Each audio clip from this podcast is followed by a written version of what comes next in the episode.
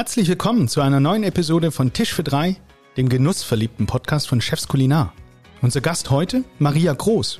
Ihr kennt sie alle aus dem Fernsehen, von The Taste, Kerners Köche oder von Grill den Hensler oder aus ihrer Zeit als erste Sterneköchin in Ostdeutschland. Sie schreibt fantastische Bücher und kocht allein bis zu 14 Gänge für 25 Gäste. Hm, so kann man dem Thema Personalmangel natürlich auch begegnen. Mein Name ist Matthias Rilling und aus mehreren Gründen ist die neue Episode etwas ganz Besonderes für mich und schon jetzt so etwas wie mein mega Highlight des Jahres. Zum einen waren wir in dem schönen Erfurt. Übrigens der Heimatstadt von Clouseau und Bernd dem Brot und haben dort Maria getroffen, einen wirklich beeindruckenden Menschen. Eine inspirierende Persönlichkeit, die zu wichtigen Themen Tacheles geredet hat. Gemeinsam haben wir aber auch wild philosophiert und laut und viel gelacht. Ich bin mir sicher, sie spricht mit ihrer Einstellung vielen Köchen und Gastgebern aus der Seele. Mit ihrem Restaurant Bachstelze hat sich Maria aus der herkömmlichen Sternengastronomie verabschiedet, schreibt Bücher und lebt als Freigeist in einer Art Pippi Langstrumpf Palast, wo es Thüringer Klöße en Miniatur mit Imperialkaviar gibt. In unserem Gespräch geht es um die Wahrhaftigkeit der gutbürgerlichen Küche, um den Geschmack Ostdeutschlands und warum man manchmal auch alte Gewohnheiten wie eine Haut abstreifen sollte. Wie gesagt, für mich jetzt schon das Highlight des Jahres. Daher von Herzen viel Vergnügen. Haben Sie noch einen Tisch frei? Da, da vorne vielleicht? Aber gern. Ja, super. Dann können wir ja loslegen. Mit Tisch für drei der genussverliebte Podcast von Chefs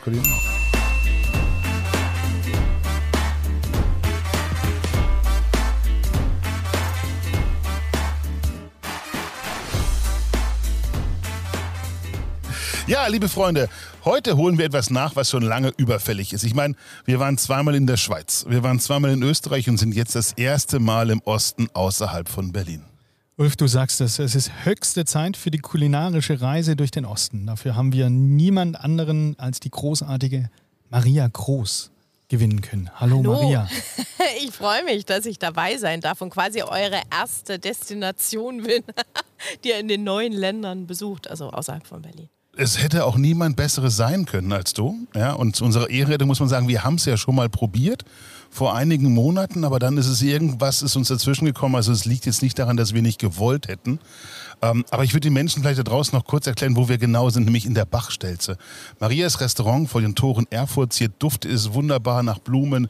Wir haben eine Kastanie über uns voller Lampions. Wir haben da vorne eine kleine Burganlage. Sieht so ein bisschen aus wie die Sagrada Familia aus Barcelona en Miniatur.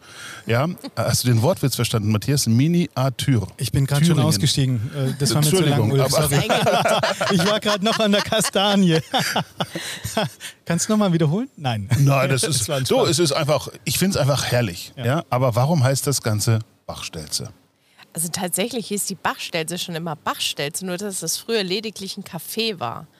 Und äh, es ist ja ein altes Haus, ein beseelter Ort. Und da haben wir uns entschieden, dass wir den Namen im Grunde gar nicht ändern, sondern dass wir die Bachstelze weiterhin Bachstelze nennen und reduzieren das Ganze und streichen Kaffee weg, weil wir ja jetzt im Grunde eine, ja, ein Restaurant sind, Event-Location, einfach ein Ort, wo man gerne sein möchte als glücklicher Mensch. Und neben dir als glücklicher Mensch, wer kommt da noch? Wer sind so der, eure Gäste? Unsere Gäste, also wer das genau und konkret ist, kann mein Mann sogar natürlich noch mehr einschätzen, weil ich bin ja tatsächlich bei uns in der Kombüse, mein Mann schmeißt den Service und der hat ja deutlich engeren Kundenkontakt. Ich gehe zwar am Ende des Abends raus und ein bisschen Smalltalk, hü hot, aber äh, letzten Endes nah dran am Gast, die Stunden, die die Leute hier mit uns verbringen, ähm, ja, die, die, den intensiveren Kontakt hat Matthias, aber tatsächlich haben wir das Glück, auch äh, überregional natürlich deutlich äh, zu strahlen und Leute zu begeistern, einfach für, für, unser, für, für die Werte, für die wir stehen, für Natürlichkeit, für Liberalität, da hinten ist eine Baustelle, stört euch das? Ja, das ist ja übrigens äh, der Bach äh, in diesem Fall ähm, ist äh, Hochwasserschutz. Hochwasserschutzmäßig als äh, sehr gefährlich eingestuft worden. Deswegen, Wie sagtest du, die sozialistische Mauer wird wieder aufgebaut? Die antikapitalistische. Die Antikapitalistische. Der Schutzwall. Ja, ja. Der Schutzwall. Also auf jeden Fall sind es äh, große Steine, die hinter uns reinpoltern. Also wir hoffen mal, liebe Hörer, dass das äh, vom Sound her halbwegs klappt.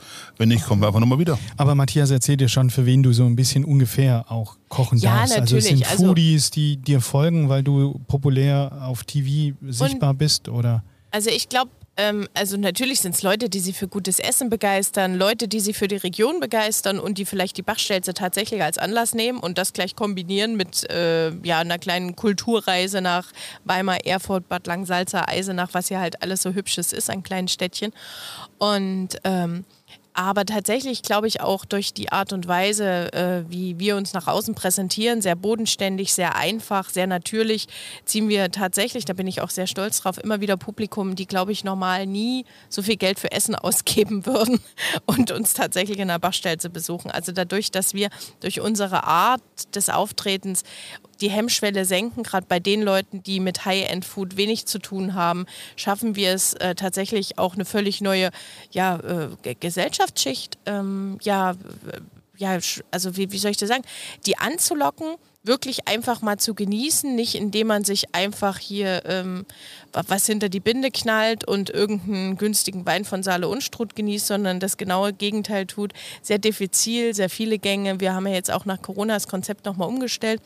Und das merkst du immer wieder, wie cool das ist, wenn jemand noch nie so High-End essen war, dann tatsächlich sowas mal probiert. Weil du merkst schon, hier die Hemmschwelle ist groß. Wir machen keinen geschwollenen Service. Wir geben uns Mühe, da wo wir merken, die brauchen ein bisschen mehr Aufmerksamkeit, schenken wir die auch. Aber ähm, die, ähm, ja, also die, die Leute, ist mein Eindruck, die hierher kommen wollen, einfach abschalten. Und unser Slogan ist immer so, kommt zu uns drei Stunden Bachstelzenurlaub, dass man wirklich ein bisschen Energie tanken kann. Wir, wir, wir, wir leben Lifestyle, aber nicht in der Attitude eines Golfclubs, ja, also, sondern eher so eine Pippi Langstrumpf-Zentrale mit kultiviertem Essen. Die Pippi Langstrumpf-Zentrale heißt, es ist einfach alles sehr leger. Ich kann hier mit der kurzen Hose herkommen. Ich brauche keine Krawatte auf gar keinen Fall, sondern es ist easy peasy. Also es ist halt dadurch, ich bin da wahnsinnig stolz drauf. Wir sprechen echt unterschiedliche Schichten an. Ja? Also wir haben Leute mit ähm, einem großen Portemonnaie und genauso sprechen wir aber irgendeine Oma an, die so begeistert ist, weil die denkt, die junge Frau hat all das verwirklicht, was ich in den ganzen Jahrzehnten nicht geschafft habe, weil ich in ganz anderen Rollen groß geworden bin. Und heute lade ich meine Enkel und meine Familie alle mal ein und zeige denen mal hier, dass es hier echt jemanden gibt, eine Frau, die einfach ihr Ding gemacht hat. Und also so sowas gibt es auch. Da haben wir schon sehr krasse Gegensätze. Und ich sag so, ähm, jeder so, wie er sich fühlt. Wenn jemand äh, sagt, das kleine schwarze Cocktailkleid, weil man äh, irgendwie einen romantischen Abend zu zweit macht, ist genauso willkommen wie ja, eine entspannte Stretchhose. Man kennt dich ja eigentlich als so die erste, die jüngste, die bekannteste Sterneköchin aus dem Osten. Kaisersaal damals. Das alles ist ja aber seit einigen Jahren Vergangenheit. Warum, wieso diese Verwandlung? Also ich bin ja eine Art Chamäleon. Wir haben uns ja jetzt nach zwei harten Jahren auch noch mal wieder total verändert. Und ähm, aktuell haben wir tatsächlich wieder damit begonnen, dass wir jetzt wieder sehr kleinteilig arbeiten, aber dennoch mit äh, genau dem kleinen Team, wie, äh, wie ich es vorher getan habe. Aber natürlich, wie viele Kollegen auch, bin ich gestartet mitunter mit einem komplett neuen Team. Wie kam das dazu, dass du aus dem Kaisersaal raus bist, im Clara-Restaurant, wie du dann alles aufgegeben hast oder nicht aufgegeben, aber das war ja dann zu Ende und dann kam was Neues. Warum? Ja, ich habe ja immer das Gefühl, ich langweile die Leute, weil Leute, die mir ähm, folgen, die kennen die Geschichte wahrscheinlich schon. Deshalb mag ich jetzt wirklich die Geschichte sehr kurz. Es war einfach so, dass ich tatsächlich äh, nach knapp drei Jahren wirklich bemerkt habe, ich habe eine Attitüde entwickelt durch den Stress halt. Also ähm, die mich sehr an Menschen erinnert, an Chefs erinnert, die ich früher verabscheut habe. Ja? Also von denen ich zwar durchaus viel gelernt habe, die mich sehr haben immer über Klippen springen lassen, aber ich habe doch eine Attitude über, angenommen, um, um selber auch in dem System, in dem Korsett funktionieren zu können, die mir wirklich nicht gefallen hat. Also wo, wo du dich dann auch, glaube ich, in unserer Branche irgendwann entscheiden äh, musst, also so war immer mein Eindruck, wirst du jetzt ein Arschloch oder machst du wirklich das, was dich glücklich macht? Und Arschloch sein und Erfolg haben ist halt das eine. Und ich habe mich für zwei Brötchen kleiner entschieden, äh, glücklich sein und trotzdem Erfolg haben. Also, weil die Kombination geht auch. Aber der Druck, der natürlich da ist, wenn du eine große Mannschaft hast, ich hatte ja nicht nur das Fine Dining, ich hatte eine große Bankettküche mit 1000 Sitzplätzen dran, ein Restaurant mit 100, was so über Busgruppen und so ein Schnulli funktioniert hat. Also, da war schon eine Menge Druck da, weil die Küchenpyramide, mit der wir alle noch sozialisiert wurden im Lehrbuch, die gibt es ja gar nicht mehr. Also keine Ahnung, vielleicht gibt es hier in Mitteleuropa noch in zwei, drei gehobenen Häusern, aber ähm, ich habe die ja nie mehr kennenlernen dürfen, nur im Unterricht. Und seit du die Entscheidung getroffen hast, du wirkst recht glücklich. Also du wirkst entspannt, ausgeglichen, du wirkst, äh, du lachst, das äh, steckt an. Du bist mega glücklich, oder? Äh, ja, also äh, äh punktuell ja. Nein, ich glaube im Großen und Ganzen, äh, dadurch, dass äh, ich mir mit meinem Mann die Freiheit schenke, wirklich, dass wir uns selber ab und zu mal updaten, auch hier, was müssen wir abstoßen, weil es uns belastet, unsere Beziehung belastet, unser Haus, unser Geschäftsmodell belastet, weil wir da auch mutig sind, ab und zu mal äh, neue Wege zu gehen, auch wenn es weh tut. Ähm, das, das ermöglicht einem im Grunde immer eine Verwandlung, die in der Regel positiv ist, ja. Also dass, dass du so wie so eine eigene Häutung äh, ja, durchmachst, ohne das zu forcieren, weil du einfach sagst, wir sind jetzt an dem Punkt, wir, wir müssen wieder was verändern, dass wir nicht stehen bleiben. Weil ich finde, das ist ja auch noch das Verrückte in unserer Branche. Also gute Gastronomie zu führen bedeutet ja in erster Linie scheinbar Konstanz, also Konstanz an gewissen Werten, an Qualität, aber eben auch Erneuerung. Ja? Dieses ständige Neuerfinden, um Leute zu begeistern, das ist schon auch richtig viel Arbeit und jeder Kreative weiß das wie schwierig das ist, da die Balance zu finden, weil wahnsinnig macht uns ja in der Regel nur der Alltag. Aber ihr kommt nicht an diesen extremen Stresspunkt ran, wo ihr dann sagt, jetzt muss die Haut ganz schlimm schnell runter, sondern ihr merkt äh, durch euch beide, dass ihr da die Signale früher hört? Oder? Ja, weil man sich ja gegenseitig mhm. nervt, wie das so ist. Wir arbeiten ja auch zusammen. Also es war ja von Anfang an nicht, nicht, nicht so geplant, dass das so ein enges Modell wird, was im Grunde ein Familienbetrieb geworden ist in erster Generation. Ist ja auch durch Personalmangel tatsächlich entstanden. Ja, weil also, Matthias vorher gar kein Kellner war oder gar keinen Service gemacht hat? Oder? Kellner, das hört er besonders ja. gern, weil so Oberkellner. Äh, Maitre, der Maitre. Der genau, Gastgeber. Gastgeber. Gastgeber. Also ich sage immer, Matthias ist ja bei uns im Laden echt die Matrix. Ich bin das Proletariat, ich kann bauen, ich kann, ich kann pflanzen, ich kann gärtnern, ich kann äh, kochen, ja, ich, ich mache all diese praktischen Dinge und er hält mir echt ganz viel Administratives vom Leib. So, ähm, da, da habe ich sehr viel Glück, dass er sich das antut, weil ähm, sonst würden wir, glaube ich, untergehen, auch äh, geschäftsmäßig. Ich sage viel zu schnell Ja, wo er sagt, du Maria, bei den ganzen Charity-Sachen, guck auch ein bisschen, dass es nicht zu sinnlos wird. Und ähm, da haben wir eine gute Balance. Also ja, ich habe die Frage vergessen, die am Anfang war.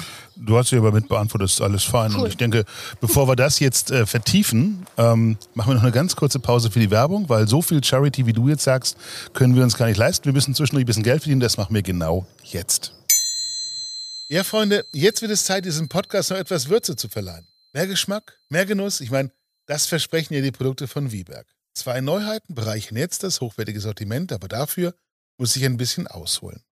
Denn Gäbe es eine Königin unter den Blumen, es wäre die Rose, oder?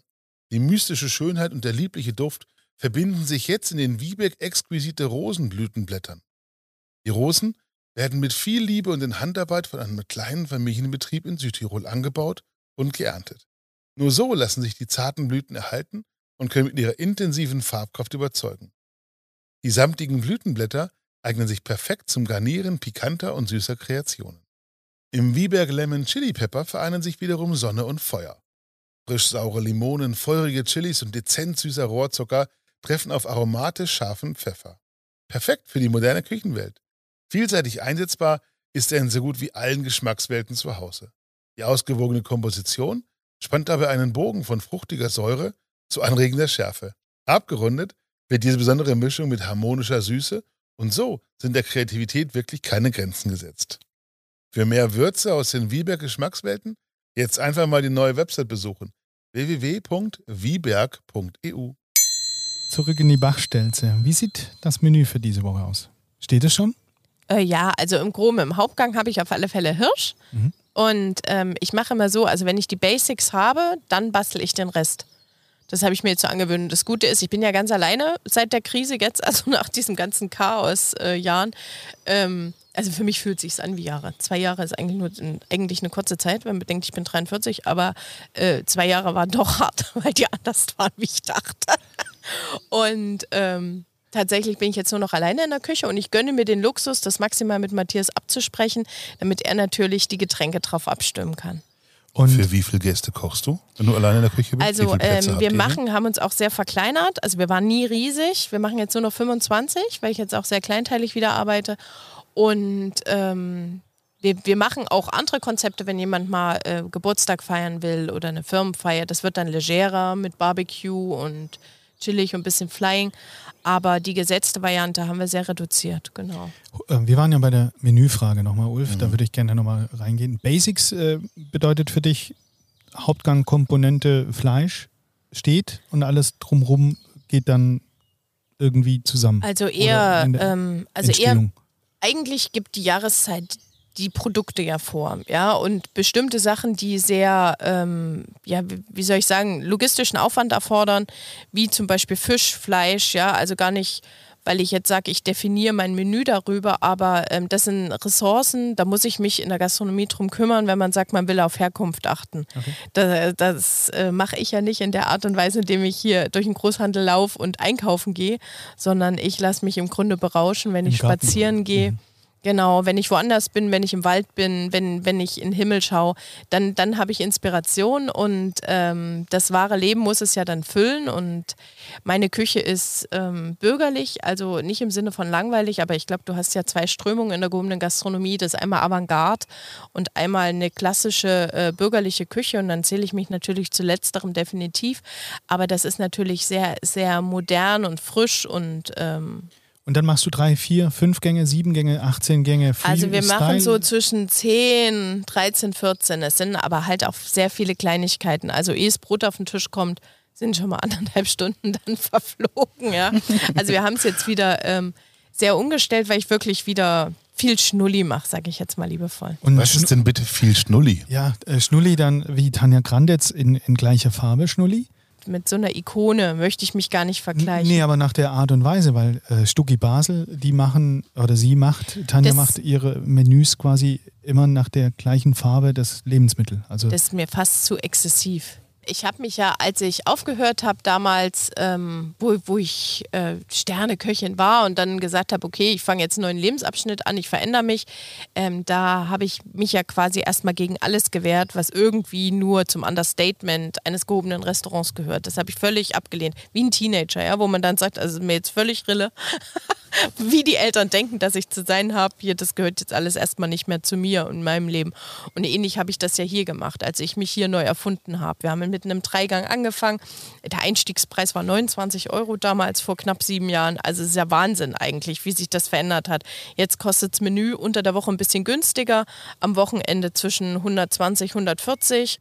Und dementsprechend hier musst du ja auch äh, deinen Gästen ein anderes Erlebnis bieten, ja. Und und Schnulli im Sinne von kleinteilig, mehr Kunsthandwerk, aber dennoch natürlich äh, Lebensfreude nicht vergessen. Ich glaube, das ist das, was uns wirklich einzigartig macht, diese Lässigkeit in der Bachstelze, die nicht aufgesetzt ist, wie in vielen Großstadtrestaurants, wo es besonders super cool ist. Wir sind halt auf dem Dorf, wir sind nicht cool, wir sind einfach cool, ja. Und Kunsthandwerk dann nicht nur auf dem Teller, sondern auch im Teller, weil äh, Keramik äh, aus dem genau. Umland oder Kala oder königliche Porzellanmanufaktur also, oder Hering oder? Äh, äh, Roschini habe ich tatsächlich, das war mein erster Ehekrach mit Matthias, also Österreicher, aber ich habe auch ähm, vieles von der Keramikkünstlerin ähm, aus Erfurt. Ein mhm. ähm, paar gebrannte Sachen, also etliche eigentlich die meisten von Loop Keramik aus Erfurt und ähm, jetzt habe ich mir noch ein paar schöne Schalen machen lassen hier von der Anne aus Büschleben, also aus dem Dorf, wo ich wohne. Da haben wir auch eine äh, junge Frau, die Keramik macht. Spannend. Also und Gläser, äh, genau, also ja klar, geblasene Gläser, mundgeblasene Gläser, ja, also hier von Michael Schwarzmüller, also wir haben echt schöne Schnulli-Sachen. Aber die haben wir witzigerweise schon von Anfang an gehabt. Wir hatten schon Ikea-Gläser am Anfang auf dem Tisch, sehr reduziertes Gedeck, das haben wir auch beibehalten, nur dass wir jetzt halt kleine Besteckbänkchen wieder haben. Jetzt haben wir Stoffservietten. Ja, also es hat sich schon verändert aber. Deine Philosophie ja. im Buch nachgelesen, vom Einfachsten das Beste. Beschreib mal das Wahrhaftige. Ja, ich glaube, das ist ja für jeden anders. Für mich ist wahrhaftig, also jetzt bezogen auf meinen Beruf, ist es einfach eine ehrliche, gute Küche zu bieten, auch mit einer Transparenz von den Produkten, die du bietest und nicht, weil es jetzt irgendwie moralisch notwendig geworden ist, wo, wo, wir Deutschen ja oft so genussfeindlich sind und Essen immer nur moralisieren, so künstlich aufladen, sondern ich gehöre tatsächlich zu denen, wo ich halt sage, um diese harten, teuren, sensiblen Dinge wie Fleisch und Fisch muss ich mich rechtzeitig kümmern. Und darum rankt sich dann ähm, das Menü, was ähm, tatsächlich ja zu 80 Prozent tatsächlich vegetarisch ist, Also es passiert einfach, ist natürlich auch ein Kostenfaktor, aber so wenig Fleisch wie in der Stadt serviere ich noch nicht. ich lebe ja auf dem Land. Und du hast dann aber den Hirsch aus dem Thüringer Wald und nicht aus Neuseeland. Genau, natürlich. Also heimisches Wild, weil Wild ist ja nach wie vor ähm, eigentlich das Fleisch, was du hier in Thüringen bedenkenlos fast ganzjährig bekommst, wenn du dann über den Wildhandel, ähm, die haben ja dann verschiedene Einzugsgebiete, wo du sagst, so zehn Monate kannst du tatsächlich mit Wild abdecken. Was ist das Besondere an deinem Menü dann? Ist es der Rohstoff oder ist es die Zusammensetzung? Die Vielfalt vielleicht. Die Vielfalt? Meine, 13, 14 Gänge, das ja. ist ja schon ein Wort. Ja. Also da sitze ich ja dann drei Stunden, vier Stunden, Locker, fünf Stunden. Genau. Also das ist ja schon ein, ist nichts für die Mittagspause. Das, äh, was halt entscheidend ist, wir fangen gemeinsam an, weil ich ja alleine koche. Also ich kann es mir nicht leisten, nebenbei noch à la carte zu schicken und sowas. Das haben wir alles aufgehört. Und ich mache halt nur dieses eine Menü und äh, wir bitten die Gäste natürlich auch, dass sie pünktlich sind, dass wir gemeinsam starten können. Wir nennen das ja liebevoll Abendmahl bei Maria. Und ähm, wir starten 18.30 Uhr. Die, die ein bisschen später kommen, kommen dagegen 19 Uhr hinzu, aber dass wir relativ gleichmäßig schicken können. Ja, also weil ich habe nicht den Luxus, dann nochmal irgendwas jetzt nochmal zu porschieren, dort dieses nochmal zu machen, gerade wenn du sehr exakt arbeitest. War das für deine Gäste von vornherein okay? Gab es da irgendwie komische Fragen nach dem Motto, warum muss ich denn pünktlich da sein? Ich kann das sonst in jedem Restaurant auch um sieben kommen, um sechs kommen, um acht kommen, ganz egal. Oder war das äh, schnell verständlich für deine Gäste? Also für Leute, die sich für gutes Essen begeistern, war es sehr schnell verständlich. Und für Leute, die eigentlich ähm, ja, mit, ja, uns nur als Dienstleister sehen, ist es schwer verständlich. Und das interessiert mich aber auch nicht, weil die, die, die es gibt so viele äh, Restaurationen, die noch klassisch arbeiten, da können sie dorthin gehen. Und das meine ich gar nicht abgehoben, sondern wir haben ja eine Attitude. Ja, also mein, mein größter Wunsch wäre es ja wirklich, dass wir es irgendwie mal so schafft, in ein paar Jahren oder so wirklich so eine, so, ich will kein Golfclub werden, ich will eher so, so Kaderblau-mäßig echt eine coole Location sein, wo du Literatur, Musik, Kunst, gutes Essen, gute Getränke, wo du das ineinander fließen lässt mit ein bisschen weniger Partygedanken, aber den du öffnest für Leute, die einfach einen Spirit haben, ja, und, und selbst wenn sie den Spirit eigentlich verloren haben über die Jahrzehnte, wir werden ja alle runtergeschliffen durch die Jobs, die wir haben, durch die Menschen, die uns prägen, ja, und man wird ja auch ruhiger aber dass man einen Ort schafft, wo Synergien fließen, wo Kreativität wirklich ähm, der entscheidende Maßstab ist. Du hast es gerade angesprochen eben mit, mit Matthias und hinter dir stehen ja ganz, ganz viele große Grills, ein riesen Smoker, ein Gasgrill, noch eine Feuertonne und so weiter und so fort. Du hast vorhin erzählt, Matthias macht den Service, aber er grillt auch, oder? Oder bin ich da falsch gewickelt? Ist das gar nicht mehr so? Genau, also wir haben uns ja ähm, sehr reduziert. Wir haben damals angefangen mit einer Sieben-Tage-Woche, haben Biergarten gemacht, haben Restaurantbetrieb gemacht, wir haben allen Schnulli gemacht. Jetzt, äh, diese sechseinhalb Jahre später, knapp sieben Jahre später, machen wir nur noch drei Tage in der Woche Menü. Und einen Tag machen wir Kochkurse, Grillkurse, sowas. Und ähm, logischerweise kann man mich auch buchen, dass ich als Gastköchin mal woanders bin. Also da haben wir uns quasi ein flexibleres Modell geschaffen, was wir mit einem kleineren Team gut bewerkstelligen können. Maria, ich habe eine Frage noch notiert, einfach auch um so ein bisschen dich zu verstehen, auch als Mensch. Ja? Ich meine, sich als, als ostdeutsche Frau in diesen männerdominierten Gourmetküchen, ich glaube, gefühlt 90 Prozent aller Sterneköche haben einen Schniedel, ja? sich da durchzusetzen, sich einen Stern zu erkochen, seinen Werten trotzdem treu zu bleiben, das ist ja nicht selbstverständlich. Genau das hast du aber geschafft. Wie, warum, was ist dein Erfolgsgeheimnis? In zwei Minuten bitte. Also ich glaube tatsächlich, äh, das ist nur Mut. Also Mut, man selbst zu sein. Also das geht sogar noch unter zwei Minuten und das kostet halt auch Kraft und Mut. Ja, Mut. Und wolltest du immer schon Koch werden? War das immer das Ding? Nee, ich habe Philosophie studiert und ähm, definitiv hatte ich viel höhere Ziele. ich wollte die Welt verändern, die Welt schöner machen, die Welt verbessern. Wie Aber denn in der Politik, oder? Nein, um Gottes Willen, das ist ja ein dreckiges Geschäft, aber eher so, ich dachte immer, durch Bildung erreichst du äh, eine Bewusstseinsveränderung, die sich letzten Endes auch gesellschaftlich manifestiert. Jetzt klinge ich ein bisschen, äh, ja, keine Ahnung, wie Sarah Wagenknecht, aber äh, das ist ein gesellschaftlicher Wandel, kann nur über auch ein gebildetes Volk herbeigeführt werden. Aber ähm, tatsächlich glaube ich, dass ich schon ähm, das Beste aus dem Philosophiestudium für mich ziehen konnte, indem ich sage, indem ich koche, bin ja ich ich und ich bin im Flow und ich bin ein glücklicher Mensch und ich mache Menschen Menschen glücklich mit dem, was ich tue. Also tue ich letzten Endes doch was sehr Gutes, weil ich begeistere Leute, selbst wenn es äh, nur für einen kurzen Moment ist. Angewandte Philosophie auf dem Teller. Genau, obwohl ich nicht sagen möchte, dass mein Essen so, das möchte ich gar nicht überstrapazieren, weil Genuss hat was mit Sinnlichkeit zu tun und nicht mit Intellekt.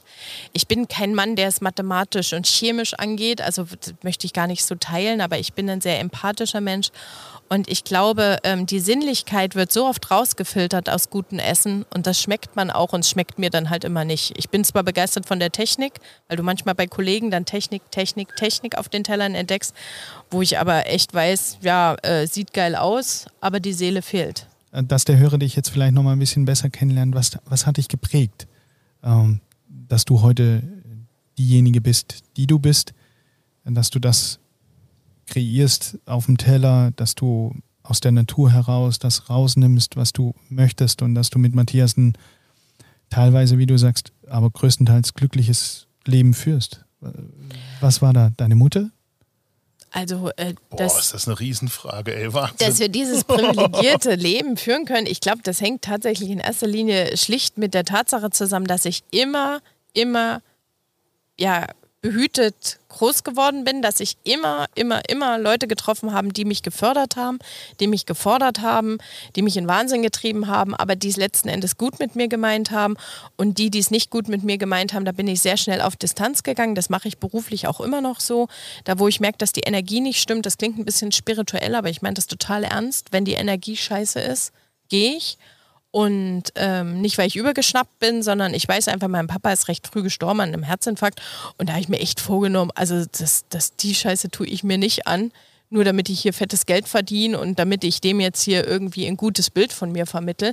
Weil entweder ich bin genug mit meiner Personality und dem, was ich äh, handwerklich leisten kann, oder ich bin es halt nicht. Ja, also das musst du ja auch im Showbusiness lernen, ja, wo du echt denkst, boah, das ist ja auch eine Branche, das ist ja auch brandgefährlich, ähnlich wie Politik. Gell? Also muss man geil finden, ist auch eine Zeit lang geil, aber wenn du die Mechanismen durchschaust, kann es halt auch mal ganz schön abtörend sein. Finde ich eine grandiose Aussage an der Stelle. Einfach mal stehen lassen vielleicht auch. Und wir kommen zum zweiten Bereich. Wir haben uns eine Riesenfrage heute ins Gepäck gepackt äh, und würden gerne wissen, wie ist der Osten? Geschrieben natürlich mit zwei S oder einfacher ausgedrückt, wie und was genießt man heute zwischen Erzgebirge und Ostseeküste?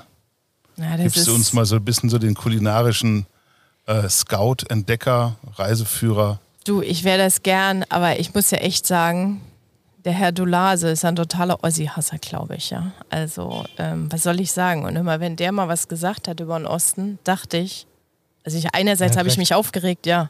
Und andererseits dachte ich, scheiße.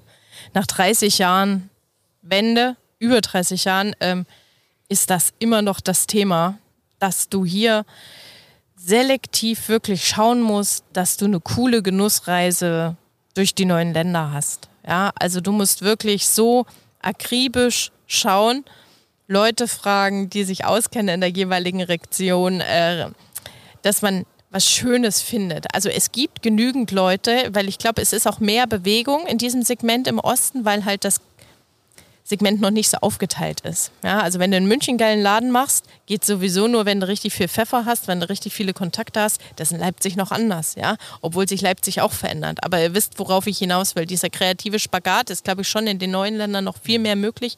Aber das Problem ist eben auch das Publikum, was das supportet, indem es regelmäßig kommt und konsumiert, fehlt eben auch. Da ist viel Attitude nach außen. Man hat ja sehr viele kapitalistische Werte übernommen.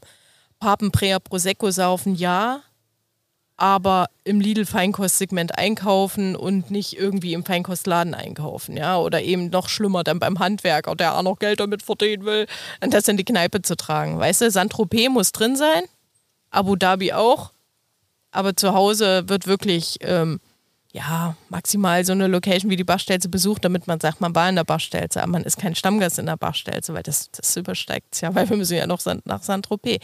Also ich glaube, Osten tickt speziell. Also die Erfahrung mache ja nicht nur ich, sondern auch andere erfolgreiche Unternehmer, die ich kenne, die gerade auch ähm, ja, äh, in einem sensiblen Preissegment tätig sind und auch ein geiles Produkt machen. Also das ist Genussfeindlichkeit ist eigentlich nicht gegeben im Osten, aber die Bereitschaft für, für Genuss Geld auszugeben, das ist noch ein, ein ganz, ganz winziges Mikroklima. Welche Rolle spielt es, dass so viele gute Köche aus dem Osten und Köchinnen weggegangen sind? Also ich glaube, das ist ähnlich wie in der Kunst, ja. Also wenn, wenn eine Kunst nicht gewürdigt wird, also ähm, dann, dann, du musst ja dorthin gehen, wo man dich feiert, wo man dich wertschätzt, wo man dich braucht, wo du gewollt bist. Ja, also und das ist echt hier noch ein schwieriges Thema. Aber um das nochmal auf eine leichte Schiene zu bringen, was mich wirklich überrascht hat, wie viele besternte Köche tatsächlich gebürtig im Osten noch Koch gelernt haben. Ja, also wo man, die man echt hier, äh, was weiß ich, hier äh, Traube Thunbach, ja, also, also man würde denken, ja, hier äh, sowieso Ossis, ja, ich sag die Ossis. Ja, der halbe Schwarzwald ist voll. Also Ja. das auf jeden Fall. Ich glaube, in Hamburg ist es ähnlich. Ja, Ja, ja, ist krass. Wahnsinn. So, nur das ist doch Total genau dieses. Henne-Ei-Problem. Ja. Ja. Die guten Köche werden hier ausgebildet, gehen dann rüber und natürlich bleiben dann die Menschen zurück und sagen, oh, ich kenne es nicht und wenn ich es nicht kenne, dann esse ich es dann nicht. Das ist doch Ja, die aber so einfach ist die Formel nicht. Ich glaube, das Problem ist auch das System, dass damals die Wende, so wie sie war in der Geschwindigkeit, hat man sehr viel kapitalistische Werte innerhalb von einer sehr, sehr schnellen Zeit übernommen. Und gerade diese Attitude nach außen, was darstellen zu müssen, also diesen Mechanismus, das ging ja wahnsinnig schnell. Und die gleichen Leute, die sie jetzt irgendwie eine Bluse für, was weiß ich, 500 Euro und jetzt wird wahrscheinlich äh, Herr Raue und Herr Rosin sich wieder kaputt lachen, weil 500 Euro für die kein Geld ist, weil die tragen wahrscheinlich Hemden für 1500 Euro. Ja, aber die, genau diese Menschen, die sich solche Klamotten anziehen, sind genau die hier im Osten, die aber sehr wenig für Essen ausgeben. Also es geht schon um Sehen und gesehen werden am Golfplatz, am Tennisclub. Da geben die das auch noch mal ein bisschen aus. Aber zu meinen regelmäßigen Stammgästen gehören die nicht, was aber natürlich auch mit dem Konzept zusammenhängt, weil die wissen, die hat keinen roten Teppich. Selbst wenn sie einen hätte, für uns rollert die den nicht aus. Weil das ist ja so lustig. Ich in meiner Branche bin eigentlich so verlacht, bisschen so als Pippi Langstrumpf, ach, die macht da so ihr Ding, so im kleinen Rahmen. Aber die Leute hier sehen mich total als, als, äh, als Yuppie-Schuppen, wo nur die Superreichen hingehen. Also das ist so eine ganz verrückte Krux. Also wo ich eigentlich denke, eigentlich bin ich die Aussteigerin innerhalb der Szene. Aber für die Leute hier bin ich die, die nur für Leute mit Maserati kocht, was ja gar nicht stimmt. Ja, also mein Publikum ist ja lustigerweise und zum Glück auch anders. Ja, und es gibt auch eine gute Handvoll, die sind sehr, sehr stolz drauf, dass ich hier geblieben bin, dass ich hier mein Ding mache und das auch so durchziehe, egal welche Holprigkeiten der SED-Verwaltung da noch ab und zu auf mich zukommen. Deine Küche hat sich die letzten sieben Jahre gewandelt oder du beschreibst es, dass das sich permanent wandelt. Glaubst du, die allgemeine, wieder größer gedacht, um dem Hörer das Thema Ostdeutschland vielleicht auch nahe und näher zu bringen, hat sich die Küche der letzten zehn Jahre in Ostdeutschland auch gewandelt? Oder sagst du, das ist 89 ist zu lange her, aber hat sich, hat sich da was verändert? Es hat sich sicher was verändert, aber nicht zum Besseren. Also das äh, ist schon eine Riesenkatastrophe, wenn du sagst am Wochenende, wir fahren mal irgendwie äh, einen Tag in Thüringer Wald und ähm, logischerweise willst du da auch irgendwas konsumieren und du kriegst Pommes rot-weiß serviert, also in, in einem Restaurant, ja, also wo du denkst, es ist nichts gegen Pommes rot-weiß, aber versteht ihr, also selbst wenn man keinen Koch in der Küche hätte, weil wir ja alle dieses mega äh, Problem haben, keine Leute zu haben, aber dann kaufst du eben eine schöne Blutwurst beim Fleischer, kaufst eine Knackwurst, tust ein gut gebackenes Schwarzbrot hinstellen und ein Stück Butter. Da hast du ja echt noch nicht gekocht und hast da was ordentliches auf den Tisch gestellt. Das ist hier irgendwie nicht möglich. Ich weiß, ich, ich habe keine Ahnung, warum das so ist. Das ist echt eine Katastrophe. Da stehen künstliche Blumen im Fensterbrett, draußen die Wiesen sind voll mit Blumen, wo ich denke, Leute, dann lasst doch entweder die Kunstblumen weg oder ihr pflückt hier draußen irgendwie äh, äh, ein bisschen wilde Möhre und stellt die in die Vase. Es ist, es ist auch nicht alles katastrophal, aber es ist schon noch, ähm, weil ich glaube, ich als jemand, der von hier kommt, ist halt auch noch sehr, sehr kritisch, wo du denkst, es ist schon krass. Das, du musst die Leute kennen, die was Cooles machen. Und ich finde, die Leute, die hier in unserer Region was Cooles machen, die müssen sich noch besser vernetzen. Wenn wir jetzt drei Tage länger bleiben würden, wo würdest du uns hinschicken, um noch ein bisschen was, diese coolen Leute, von denen du sprichst, die ich eben nicht im Michelin vielleicht schon finde oder sowas, ähm, was, hast, was, wären deine Empfehlungen für uns? Also meine Empfehlungen sind natürlich, also definitiv, wenn ihr jetzt hier gleich bleibt, wenn ihr über Wülfershausen fahrt, also Goldhelm Schokoladenhof, also der, der Alexander Kühn, der hat was mega Tolles geschaffen, ja, also ist ein totaler Produktfetischist und macht ähm, super Sachen und ähm, Goldhelm Schokolade auf jeden Fall. Ähm, ich weiß gar nicht, soll, soll ich jetzt in Erfurt bleiben? Du, Nee, du also- kannst wo immer, also solange Geh mal es- nach Thüringen. ja. Ja, Genau, also dann auf alle Fälle auch in die Rhön. Ja, also die, die Rhön hat ja schon, finde ich, beispielhaft für den Osten. Es gehört ja ein kleines Stück noch zu Thüringen von der Rhön. Das war damals auf der Wanderkarte nicht eingezeichnet, weil das schon Sperrgebiet war und ein Teil gehört nach Hessen, ein Teil nach Bayern, aber die Leute in der Rhön, da gibt es schon viele Formationen, die überregional arbeiten, also quasi so mit so einer mitteldeutschen Idee und länderübergreifend, das finde ich richtig cool, also Rhöner Botschaft, Björn Leist auf alle Fälle, weil ich finde es auch immer bewundernswert, wenn kein fremdes Geld in der Selbstständigkeit hängt, sondern wirklich eigenes Geld, also dass Leute, dass, dass Leute mit ihren eigenen Händen sich was erschaffen, das ist für mich auch nochmal im Besonderen, wenn nicht irgendein Mäzen dahinter steckt, wo du sagst, du hast viele schöne Häuser. Der Elefant in Weimar ist schön geworden, aber es hängt halt fremdes Geld drin. Also wisst ihr, wie ich es meine? Mhm. So Leute, die mit ihrer Persönlichkeit stehen, in ihrer eigenen Verantwortung, in ihrem eigenen Geld, ist halt nochmal was anderes. Eichsfeld definitiv. Also da gibt es ähm, zwei, drei richtig coole Locations. Ähm, Schloss Hohenhaus? Äh, das hat mir jetzt zum Beispiel nichts. Aber das ist wahrscheinlich cool, wenn du es ja, kennst, ja. weißt du? Also ähm, ich meine, ähm, dieses, ach, wie nennt sich das von, von Ina Kühn, Papa? Jetzt komme ich. St. George's, genau. Ich bin immer hier nicht, weil wenn ich jetzt einen Vornamen von ihm sage, bringt das ja auch keinem was. Also es ist auch ein totaler Eigenbrötler, der ein Stück Elsass nach Thüringen transplantiert hat. Der Laden ist einfach mega. Es gibt keine Speisekarte, gibt nur das, was er empfiehlt. Ja, und also äh, Wahnsinn. Und wenn du solche Orte kennst, wo du richtige Freakshow hast, aber das meine ich liebevoll, ja, dann weißt du echt, es, es gibt eine Seele. Die und müssen wir nur ich, wieder freilegen. Und ich würde da tatsächlich als ähm, ähm persönlich hm, Erlebender, der Betroffener. Nein, das klingt dann auch wieder, äh, weil dieses Bild ist jetzt gerade, das, das zeichnet sich so ein bisschen katastrophal, war deine Wortwahl. Ich darf seit 18 Jahren nach Thüringen kommen. Ich bin äh, mehrmals pro Jahr äh, in Eisenach, im Umland, in Weimar, in Erfurt, es ist, wie du beschreibst, ähm, man muss lange schauen, wo. Turmschenke in Eisenach, so super. Ja, ja, toll. Äh, auf der Wartburg oben kannst du auch wirklich extrem lecker essen. Ähm, aber man muss dann halt tatsächlich schauen, wo, wo sind die Restaurants? Die sind eben nicht in so einer hohen Dichte wie in Hamburg oben, sondern äh, man muss dann halt ein paar Kilometer weiterfahren. Aber es gibt sie. Es gibt diese deftige, gute Hausmannskost mit dem Thüringer Kloß. Es gibt die sensationelle Thüringer Rostbratwurst. Es gibt das Brädel und also es gibt tatsächlich vieles und Leckeres. Und da wollte ich mal eine Lanze brechen für. Danke, Ulf, dass du mir zugehört hast. Sehr, sehr gerne. Da eben, was, ich dachte, oh, was, was kommt denn jetzt noch? Ja, Bratwurst, nein, Petel, geil, Kloß. Nein, nein, ich finde das gut. Ne? Aber du hast mich so auf dem falschen Fuß erwischt, ja. weil wenn es wirklich um so eine Sinnlichkeit geht, um Genuss und, wisst ihr, uns Deutschen fehlt ja generell Lebensart. Und hier im Osten, durch dieses ganze, jeder Mensch ist gleich, ich sag mal so, wenn die Leute, dass das erste Trüffelbuch in Sachsen entstanden ist, das schockiert ja die Leute. Weil ich sag, du, das war ja wirklich so. Die, die bürgerliche Kochbücher um die Jahrhundertwende, da ist ja eine Vielfalt drin. Über jedes zweite Produkt wurde was drüber getrüffelt, weil es ist ja eigentlich nur ein Pilz, ja.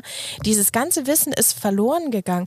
Und fast noch entscheidender, wenn man den Leuten auch so sagt, diese Lebensart, von der ich spreche, die wurde ja regelrecht verboten zu Ostzeiten, diese 40 Jahre DDR, dass du genau identisch so einen Teller serviert bekommen musst wie ich, weil wir nämlich alle gleich sind. Diese Monokultur auf dem Teller, die wurde uns ja förmlich anerzogen, ja. ja. Also Vielfalt, Differenz war ja immer der Feind. Das kann bei gewissen äh, sozialen äh, Gefällen ist es sehr, sehr gut dass man die Differenz versucht, möglichst klein zu halten.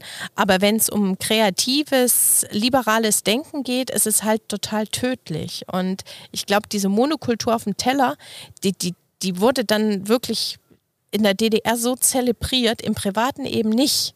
Aber im öffentlichen schon und deshalb ist im öffentlichen Raum die Range für Leute, die was Cooles machen, noch viel zu klein, weil zum Angeben fährt man nach wie vor außerhalb. Weil hier sind die Leute ja auch sehr neidisch, also im gibt Besonderen. Es denn, gibt es denn aber nach diesen 40 Jahren kulinarischer Gehirnwäsche zu DDR-Zeiten noch so etwas wie einen ostdeutschen Geschmack? Oder sagst du wirklich, also ganz ehrlich, die meisten haben gar keinen Geschmack? Na, natürlich gibt es einen ostdeutschen Geschmack, aber ob man den jetzt so geil findet, Spirelli mit Jägerschützel, Tomatensoße. Nein, also es gibt, weil das ist ja echt ein Essen. Da, sind Fremde traumatisiert, da brauchen die gar nicht von weiter herkommen. Wenn du nicht aus dem Osten kommst, bist du schockiert, wenn du das erste Mal Spirelli mit Tomatensauce und gebratener Buntwurst isst. Wie Buntwurst?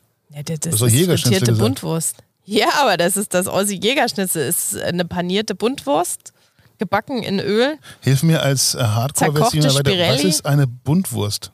Na, nimm irgendeinen. Bierwurst. ja, Bierwurst. So.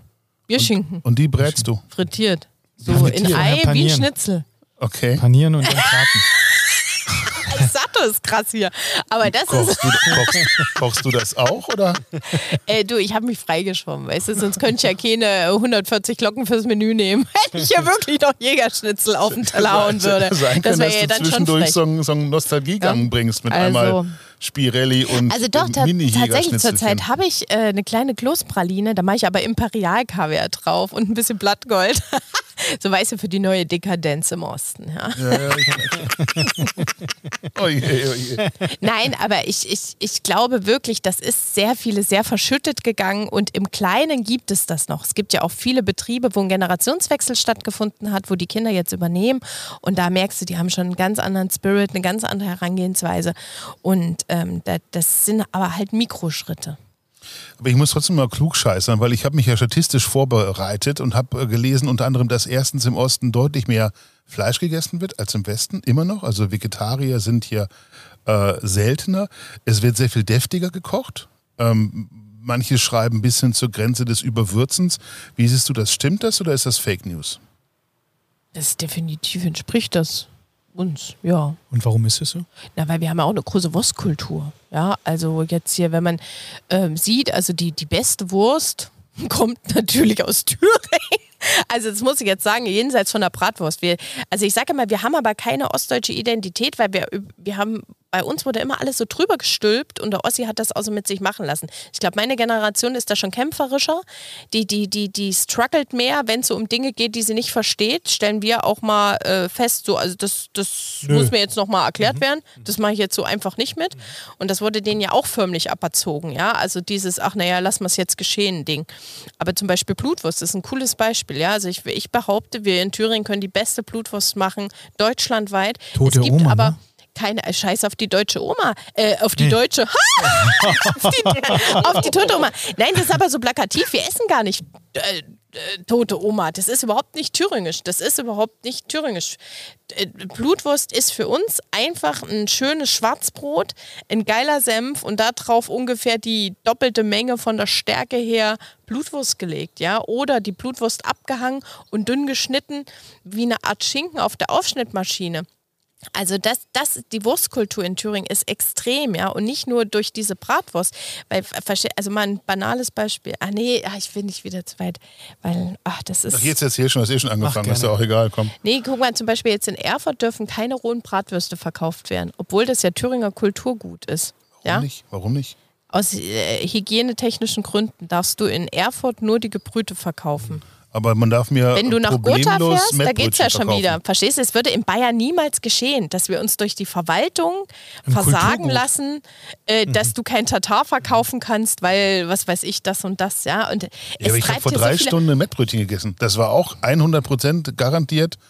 Ja ähm, klar, das ist ja auch Mett, das ist ja auch noch so skurril. Verstehst du? Ist ja auch immer geil, wenn die sagen, oh, das ist nicht durchgebraten, die Bratwurst. Also weißt du, wo Genau. ich denke, ja, Ja, du hast gerade ist ja- Mettbrötchen gefressen. ja, das, das, ist, das steht ja noch auf einem ganz anderen Platz, dass wir quasi die einzigen sind, die immer nur äh, frisch äh, äh, frisches Gehacktes, ja, aber zum Beispiel dieses lauwarm ähm, faschierte, also dieses Fleisch, das gibt es ja auch so in dieser Art und Weise in der Regel nur noch im Eichsfeld, ja, dass das wirklich hier warm durchgewolft wird, weil das lebensmitteltechnisch quasi behandelt wird wie eine Biowaffe. Ja, also wir, wir, wir leben ja in einer Sicherheitsgesellschaft. Das zieht sich ja durch alle Kreise und immer unter dem Deckmantel des Guten wird Kultur verboten. Ja, also weil du nicht sagst, okay, Handwerker verstehen ja ihr Handwerk, deshalb sind es ja Handwerker und nicht irgendwelche Kurfuscher, die jetzt einfach mal mit ihrem Babyfleischwolf dastehen und angegammeltes Fleisch durch den Fleischwolf jagen. Also das, es, es zieht Kreise, wo ich sage, das ist nur hier möglich, dass man sich Kulturgut einfach so wegnehmen lässt, weil irgendjemand wieder sagt, das ist alles zu gefährlich. Ja, also wenn morgen jemand vom Trampolin hier fällt, da kann ich euch sagen, wenn da eine engagierte Initiative wieder entsteht, da ist das Trampolin in fünf Jahren verboten. Weil in dieser Range befinden wir uns ja aktuell. Das ist ja, glaube ich, hier im Osten aber nochmal im, im Besonderen verschärft. Ähm, aber kulinarisch, wie ist das bei deinen Gästen? Was ist denen wichtig, wenn sie zu dir kommen? Wonach fragen die oder fragen die gar nicht, sondern sagen einfach nur, Maria, mach es? Also die Sache ist wirklich hier, dass wir so ähm, gemischtes Publikum haben und die einen kommen wirklich, um sich mal richtig vom Alltag rausziehen zu lassen und einfach Gott äh, einen guten Mann sein lassen. Und die anderen kommen da tatsächlich natürlich, weil sie kulinarisch auch was erleben wollen und weil sie natürlich auch was schmecken und was sehen wollen, was nicht identisch ist mit dem, was man gemeinhin als Thüringen verbindet. Und dass sie am Ende des Abends aber wirklich so begeistert weggehen und denken, du ganz ehrlich, wenn das Thüringer Küche war, da kann ich jeden Tag thüringisch essen. Ja, also, weil wir sind ja genau deutlich mehr wie nur deftige Tellergerichte mit äh, Rotkohl, Kloß und Soße. Nur dieses Wissen um genau, unser Bundesland. Ja ist, ähm, nein, ist verschüttet gegangen. Weißt du, wir haben eine Tiefebene, wir haben, äh, wir, wir haben Gebirge, wir, also wir haben so eine Range an coolen Produkten und man muss da einfach nur äh, Produzenten finden, die wirklich äh, im Kleinen was Schönes machen. Und durch die kleine Sitzplatzanzahl bei mir habe ich natürlich auch die Möglichkeit, bestmöglichst Produzentinnen und Erzeuger hier ähm, auf dem Teller sprechen zu lassen, die mit meiner Hilfe des Handwerks wirklich strahlen können. Und das ist cool, das finden die Leute auch cool. Und welche Rolle spielt da deine Bekanntheit? Äh, startet dann quasi der Abend erstmal mit dem Selfie, wenn die Gäste hier reinkommen? Oder, nee, also oder bist du da? Da stehe ich ja genervt in der Küche. Also da bin ich sehr konzentriert. Also Matthias äh, hält mir alle Gäste fern, weil mit Plaudern wird ja das Essen nicht fertig. Und ähm, tatsächlich. Aber spielt das eine Rolle, dass du so medial bekannt bist? Klar, das möchte man jetzt nicht. Also ich glaube, es ist immer so, für die Breitenwirksamkeit ist Fernsehen sehr spannend, um eine Marke zu stärken, einen Namen zu stärken. Aber ich glaube, das, was letzten Endes unser Restaurant die Bachstelze voll macht, sind genau diese Bäuche, die am Ende des Abends voll sind, denken, boah, war zu viel, aber war mega lecker und das wieder weitererzählen ihren Freunden, ihrer Familie. Also die, die nachhaltig sind, ist zum Beispiel, ich mal sehen, ob euer Podcast auch so reinhaut, aber wenn du im Deutschlandfunk ein Interview hast, das kann minimal sein, das kann auch ein Statement sein, das hört dann genau die Schnittmenge an Leuten, die sagen, Mensch, das klang sympathisch, die komme ich echt mal besuchen, wenn ich das nächste Mal in der Ecke von Erfurt bin. Und oh, jetzt sind wir unter Druck, Ulf. Ja, eben, Gas ja, geben. Sind, sind, nur, sind nur 25 Plätze, kriegen wir hin. ja, genau. Maria, was und wie genießt du und was gönnst du dir? Also ich gönne mir Freizeit, das musste ich lernen, ähm, weil es bekommt mir viel, viel besser. Und ist Freizeit Garten, Arbeit oder ist Freizeit äh, rumlümmeln, Hängematte, Gläschen? Nee, also ich glaube, genau diese Mischung macht es. Meine Familie um mich rum, mein Garten, mein Hund, meine Katze. Also einfach und gute Menschen um mich rum. Also das klingt blöd, viel Ruhe. Ich brauche auch oft meine Ruhe. Und wenn ich die Ruhe dann hatte, dann bin ich gern bei Menschen, die cool sind und mich auch inspirieren. Auch Leute, die besser sind wie ich. Weil dann äh, bin ich auch mal wieder ein bisschen ehrgeizig. und, und Ulf äh, fragte noch, wie genießt du? Indem ich Ruhe habe, indem ich echt Ruhe habe.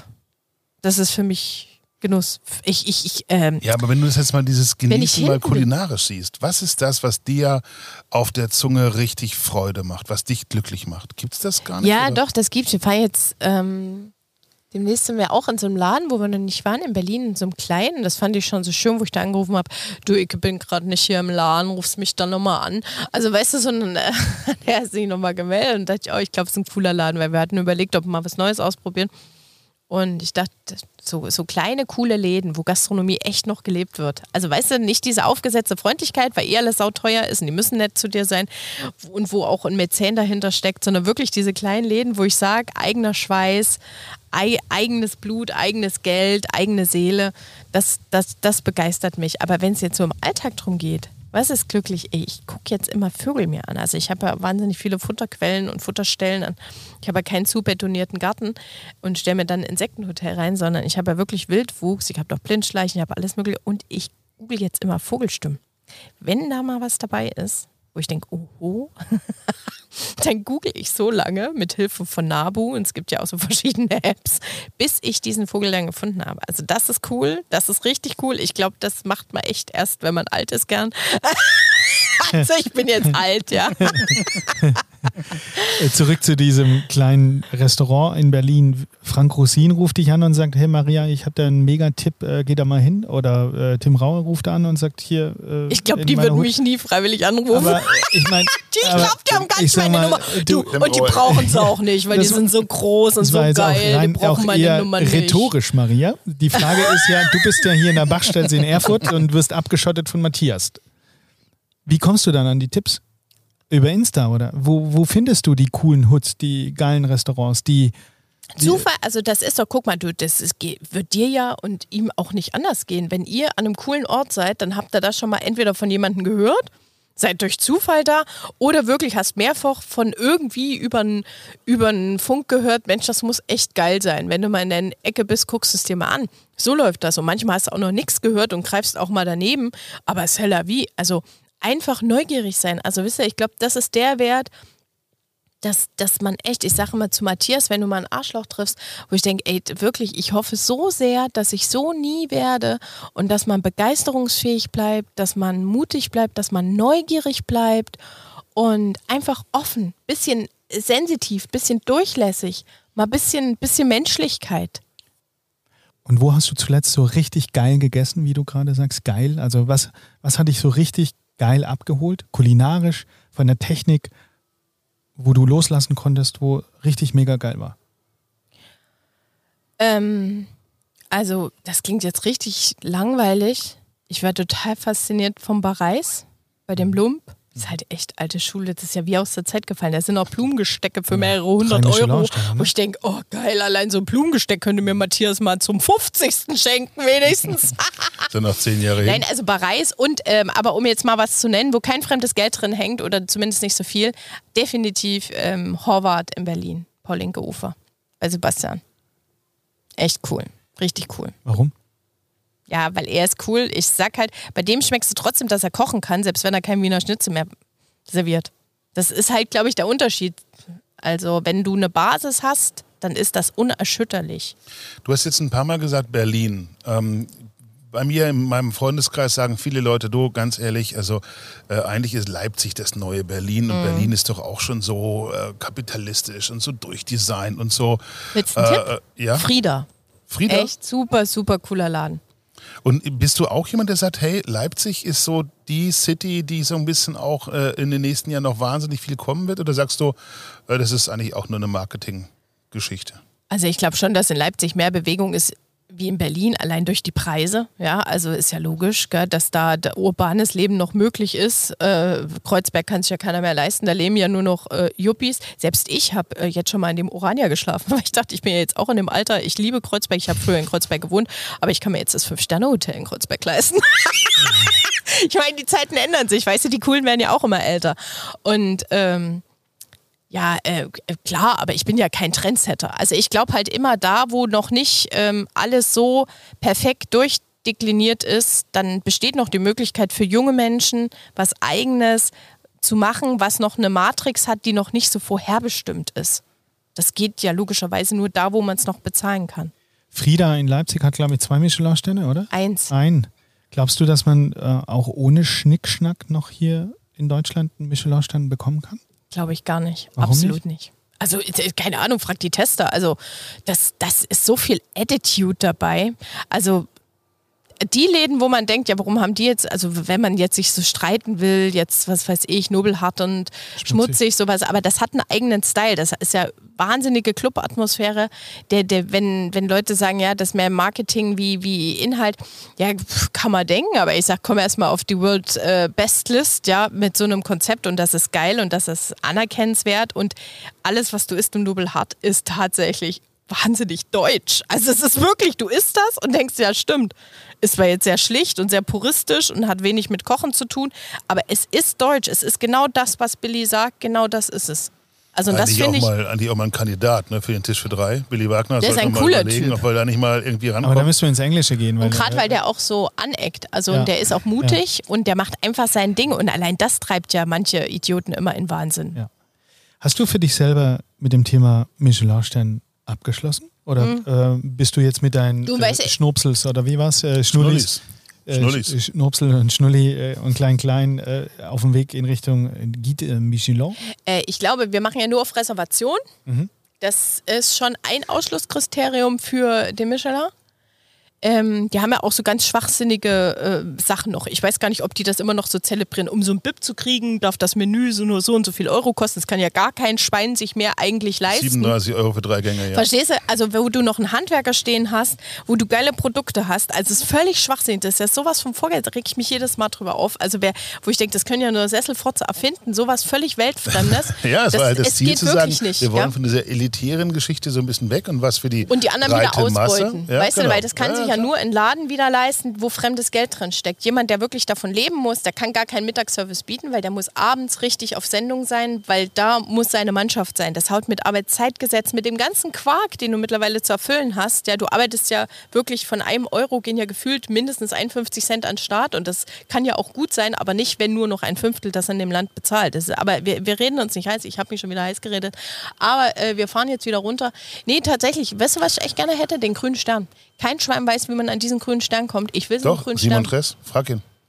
Simon Tress, Tischkolin, Tischkolin, ja? äh, Ja, ja, für Thomas Imbusch auch. Vor, Äh, äh, Ja, aber der ist ja 2014, auch übelst angesagt. Also die richtig geilen Läden haben den ja automatisch, wo ich denke, äh, eigentlich müsste ja jeder Michelin-Laden eigentlich einen grünen Stern haben, weil das sind ja schon Leute, die auf Produkt achten. Ja, Wenn man Produkt- sagt, man lässt es noch in der Heimat, verstehst du? Ein Einkauf. Aber es ist ja überhaupt nicht transparent. Also ganz ehrlich, wenn ich sehe, wer hier einen grünen Stern hat, dann will ich auch so einen grünen Stern. Aber den kriege ich nicht, weil, ah, keine ohne Sterne, jetzt sollst du mal sehen, wie es ohne uns zurechtkommt. Aber nee, einen grünen Stern hätte ich gern. Wir notieren uns das mal Ja, auf die Wishlist, auf die. Bucketlist für Vielleicht kennt ihr 2023. jemanden, den ich nicht Ja. kenne. Ähm, ich will nochmal andersrum fragen. Ist ein Stern im Osten eigentlich gut oder schlecht fürs Geschäft? Oh, das muss jeder selber wissen. Ich äh, muss echt sagen, für mich war es ein absoluter Türöffner. All das, ähm, was ich erleben durfte, was ich lernen durfte, ähm, was ich erfahren habe, also wie, wie, wie jetzt mein Leben sich entwickelt hat, hängt auch im Besonderen natürlich mit dem Michelin-Stern zusammen. Also das klein zu reden, wäre total unfair. Das steht echt fest, gar. Welche Rolle spielt Regionalität heute für dich? Ist ja auch so ein, so ein Modewort. Viele sagen, ja, Regionalität ist ganz wichtig. Und dann sagen andere, oh, es nervt mich schon und so. Welche Rolle spielt es für dich? Also für mich hat es schon immer eine große Rolle gespielt und ich wurde da ja auch in der Schweiz sehr sensibilisiert, so wie ich immer gearbeitet habe in den Läden. Wichtig ist, da wo man lebt, da sollte man auch möglichst versuchen, natürlich ähm, viel Geld zu lassen für ein cooles Produkt. Und manchmal muss man auch die Brille aufsetzen, um die coolen Produkte in seiner näheren Umgebung zu entdecken. Aber es gibt immer wieder Erzeuger, die sich richtig über die Maßen Mühe geben und halt keine Marketingagentur haben. Ich glaube, Ulf äh, hat es äh, kompliziert ausgedrückt. Die Frage, wo er sich hinrobben möchte, ist ähm, in Bezug auf dein Instagram-Profil. Und du hast Hm. einen Hashtag auf dem Weg zum Selbstversorger steht da. Was Ja, wir, bedeutet das? wir hatten jetzt sehr viel Zeit. Also ein Projekt neben vielen anderen Projekten, die wir jetzt angeschoben haben, war ja auch, wie können wir unsere Community, also in der Bachstelze, begeistern mit Werten, die bleiben. Ja, und ich habe ja wirklich beim ersten Lockdown angefangen, einen Garten anzulegen. Dann wurde ja, äh, der, der, wir wurden mental auf den zweiten Lockdown vorbereitet. Der ging ja ewig, der ging ja bis Mai. Und der war sieben Monate und da habe ich dann so einen riesen Garten gehabt, also so Brachflächen ähm, angelegt. Also da, durch ist mein Gartenbuch entstanden. Ich habe zwei Bücher in diesen zwei Jahren geschrieben, also gar nicht, weil ich unbedingt wollte, sondern man hatte ja eh Zeit. Und ähm, die Sache ist, ich glaube, zurück zur Natur ist nicht nur ein Greenwashing. Für mich ist es natürlich auch eine Art von Glücklichsein. Mein, mein Wellness findet echt hier draußen statt, im, im Garten. Und auf dem Weg zum Selbstversorger ist echt so ein süßer Hashtag, weil wir machen echt richtig viel selber. Aber natürlich habe ich keine Ernteperioden, wo ich sage, ich kann jetzt die Tomaten im Gewächshaus von Mai bis äh, September ernten, sondern ich habe viele Tomaten, viele unterschiedliche. Manche wären was, manche wären nichts. Aber man kann die Gäste, so klein wie ich jetzt koche, tatsächlich mitunter mit Produkten aus dem eigenen Garten versorgen. Das, das ist echt richtig cool. Das hat sich für uns verändert. Also gewisse Kräuter, Kartoffeln, so Dinge, die, die wirklich von alleine wachsen, machen wir jetzt echt viel. Also das ist ja noch schön, wenn wir nur drei Tage Restaurantbetrieb haben. Der vierte Tag ist flexibel, aber der ist halt auch nicht so steif, weil es meistens Kochkurse, Grillkurse, so ein Kram ist. Ähm, das, das ist richtig cool. Und ich glaube, gerade jungen Menschen ähm, wieder zu sagen, dass es natürlich auch Kraft kostet, moralisch einwandfrei zu sein und nicht nur immer auf Instagram irgendwelche Herzchen und Smileys zu schicken für irgendwelche Hypermoralisten, das ist wichtig. Einfach mal wieder die, die sich selber bücken, die Hände schmutzig machen und vorwärts. Und du hast hier diesen Luxus, das direkt vor der Tür zu haben. Ich meine, da äh, streben ja auch die Sterneköche in urbanen, hattest du in der Vorbesprechung mal gesagt, Berlin die großen Sterneküchen aus dem Rutz beispielsweise, der sich mit seiner eigenen angebauten Artischocke, aber die müssen rausfahren aufs Land. Also das ist ja genau Und die lassen so ja auch anbauen. Also da muss man ja auch mal ein bisschen unterscheiden. Also das ist alles ziemlich cool, aber ähm, viele machen das ja dann auch nicht selber. Und ich sage ja auch deshalb, ich komme nicht über eine Ernteperiode. Also ich kann jetzt nicht von Mai bis äh, September meine eigenen Zuckerschoten meinen Gästen servieren. Das kann ich nicht, weil wenn die abgeerntet sind, sind die abgeerntet und damit gehen wir auch ganz offen um.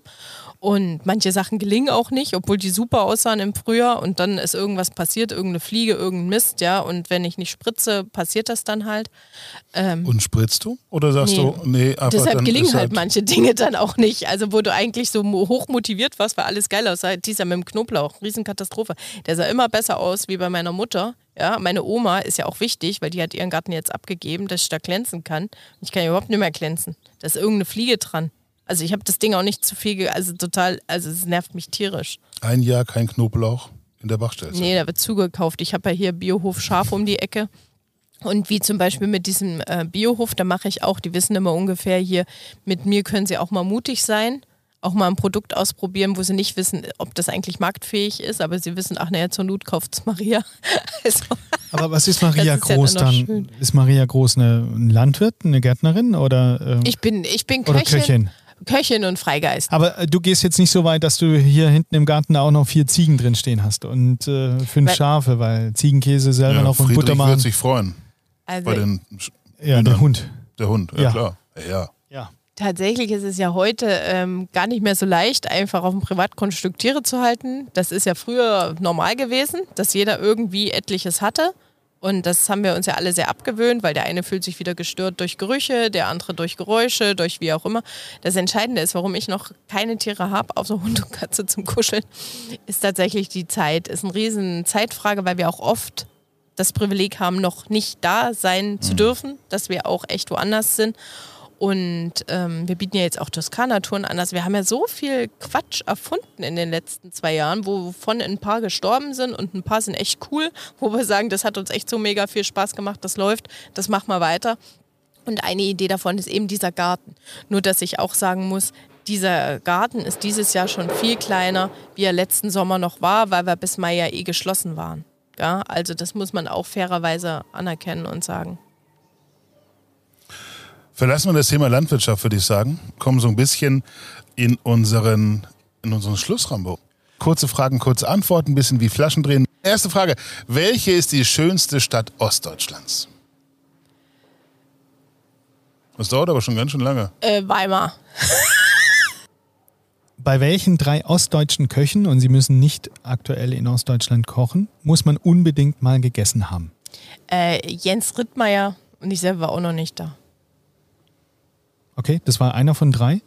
Ach so, drei. Aha, Jens drei. Rittmeier, der war äh, Ähm, Buxtehude, ne? Äh, hatte hier, äh, Traube drei. Thunbach, wer ist Ja. der Michael? Ähm, Michael, ja? Ähm, genau. Und welcher Ossi-Koch noch? Ähm, wo wir unbedingt mal gegessen Maria Groß. Gott sei Dank fällt das auch noch. Wenn du die Wahl hättest, Erzgebirge oder Ostsee, wohin würdest du für ein langes, freies Wochenende? Erzgebirge. Wo und wie machst du Urlaub? Bist du einer von diesen muss immer was machen Typen oder kannst du ganz entspannt mal über Tage gar nichts tun? Äh, sowohl als auch. Also, aber mehr, mehr eigentlich was machen.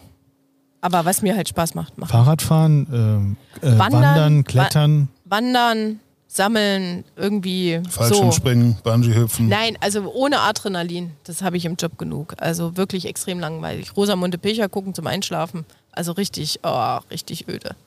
Magst geil. du? Ich komme nicht mit. Ja, ich komme nicht mit. Ich, Der Inga Lindström geht auch. ich kann nicht.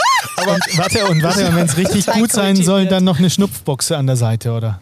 So ein bisschen für Emotionen und Weinen und einfach mal. Nein, also ich bin wirklich, ich, ich bin froh, wenn ich meine Ruhe habe und Vogelstimmen google. Ohne Quatsch. Nee, echt. Maria, lass uns über das Kochen reden. Was ist das simpelste Gericht, das du immer wieder essen könntest? Spaghetti Napoli. Also es kann auch kompliziert sein, wenn du die Pasta selber machst und den ganzen Kram ist ja dann aufwendiger, wie wenn du einfach äh, Husch Husch machst. Aber das kann ich immer wieder essen. Oder Rührei, noch einfach. Und was kocht niemand so gut wie du? Was ist der Maria Groß Signature Dish? Mm, also ich glaube, es gibt viele, die besser sind als ich. Aber was ich echt ähm, cool kann, ist eine ordentliche Jus. Und nicht so eine so, so, so, so brünmäßig, wie das jetzt modern ist. Sondern noch so richtig Lack.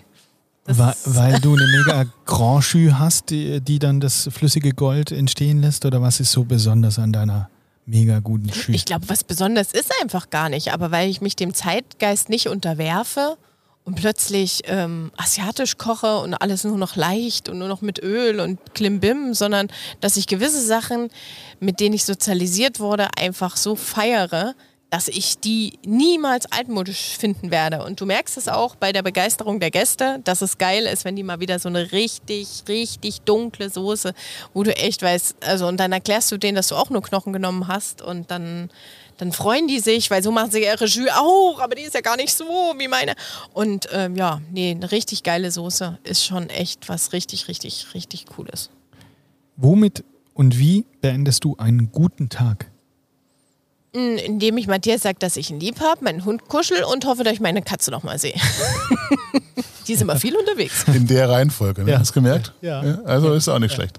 Gut. Ähm, wie viel arbeitest du? Ich meine, du hast vorhin schon erzählt, ihr gönnt euch ein paar Ruhetage und so weiter und so fort. Ähm, aber wie viel arbeitest du selber? Vier Tage, fünf, sechs, Fernsehen, alles kommt ja mit dazu. Ähm, was bist du da für jemand? Also ähm, ich arbeite viel, aber Arbeit und Arbeit ist ja auch immer aus der Sicht des Betrachters. Dadurch, dass ich das Privileg habe, was zu machen, worin ich selber Sinn sehe und selber glücklich bin, ähm, fließt das ineinander. Es ist wirklich so. Also ähm, das ich glaube, in Stunden gemessen wäre es für andere Leute Wahnsinn, aber dadurch, dass ich das liebe, ist das im Flow und es ist längst nicht mehr das Korsett, in dem ich früher saß, in diesem goldenen Käfig. Und welche Meinung hast du ähm, zu der Diskussion der Work-Life-Balance? Ich glaube, ähm, das muss jeder wirklich für sich selber entscheiden. Fest steht aber, ähm, dass kreative Berufe natürlich längere und äh, entspannte Auszeiten brauchen, um einfach sich immer wieder neu inszenieren zu können. Es gibt andere Berufe, die anders funktionieren. Und ich glaube tatsächlich, der Arbeitgeber sollte das Recht haben, für freie entscheiden zu dürfen. Das heißt, der Staat ähm, dürfte einen nicht so gängeln, weil es gibt immer noch Leute wie mich, die auch als Saisongeschäft total gerne immer gearbeitet haben und ich habe mich auch mega gefreut, dann jede Überstunde bezahlt bekommen habe und dann mal wieder einen Monat gar nichts gemacht haben. Also obwohl du in der Zeit einfach vier Monate durchgeschrubbt hast, viele, viele Stunden mit einer geilen Mannschaft, mit coolen Produkten, mit coolen Gästen und dass das nicht immer nur der Feind ist. Ja, also dass wir nicht mehr in der Leistungsgesellschaft so weiterkommen wollen. Also, okay, das wird behauptet. Ich glaube aber ganz ehrlich, jeder, der einen Beruf macht, den er richtig, richtig geil findet, der hat immer eine Phase im Leben, der besteht nur aus Arbeit. Deshalb ist man nämlich letzten Endes dann erfolgreich geworden. Bestimmt nicht vom Rumliegen oder von der Vier-Tage-Woche, bin ich ganz ehrlich. Was macht dich glücklich? Äh, mich macht glücklich, dass ich meine eigenen Entscheidungen treffen darf, dass ich gesund bin und dass ich Glück habe, witzigerweise immer wieder andere coole Menschen treffen zu können, wo ich denke, ja, der ist auch richtig geil. Also das, das, das ist Glück, das ist cool. Und dass ich ab und zu meine Ruhe habe. Hast du bald. Was bringt dich auf die Palme? Ähm, fehlende Loyalität, ähm, Unehrlichkeit, ja, das war es, glaube ich, schon.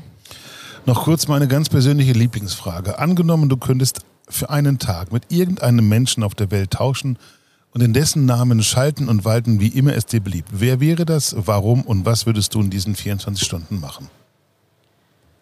Ähm, ich komme jetzt nicht auf der ihren Namen. Wie heißt diese Frau, diese Finanzchefin vom Dingster Bumster, ähm, diese Langard? Lagarde von der EZB? Die wäre ich gerne. Also ich habe ja keine Ahnung, was ich dann für Knöpfe drücken könnte. Aber ähm, Äh, Finde ich geil, einmal mit den Global Playern und dann immer so drohen, ich drück gleich den Knopf, ich drück gleich den Knopf. und dann geht das Ganze in die Luft. Ja. Also, ähm, ja. Weil dann würde ich ja noch andere viele geile Typen kennenlernen, weil die sind ja alle irgendwie von mir abhängig. Finde ich irgendwie richtig geil. Ich bin ein machtgeiles Luder.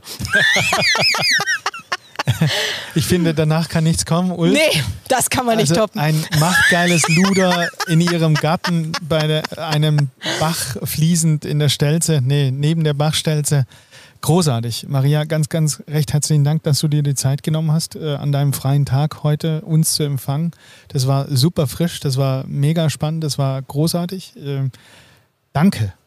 Ich danke euch, dass ihr mich hier besucht habt. Und vielleicht kommt er auch mal essen zu mir. Ja, Heute sehr, ist sehr frei. gerne. Heute bleibt sehr, ja der. Herd kalt, gell? Ja. Versprochen. Seid herzlich eingeladen. Dankeschön.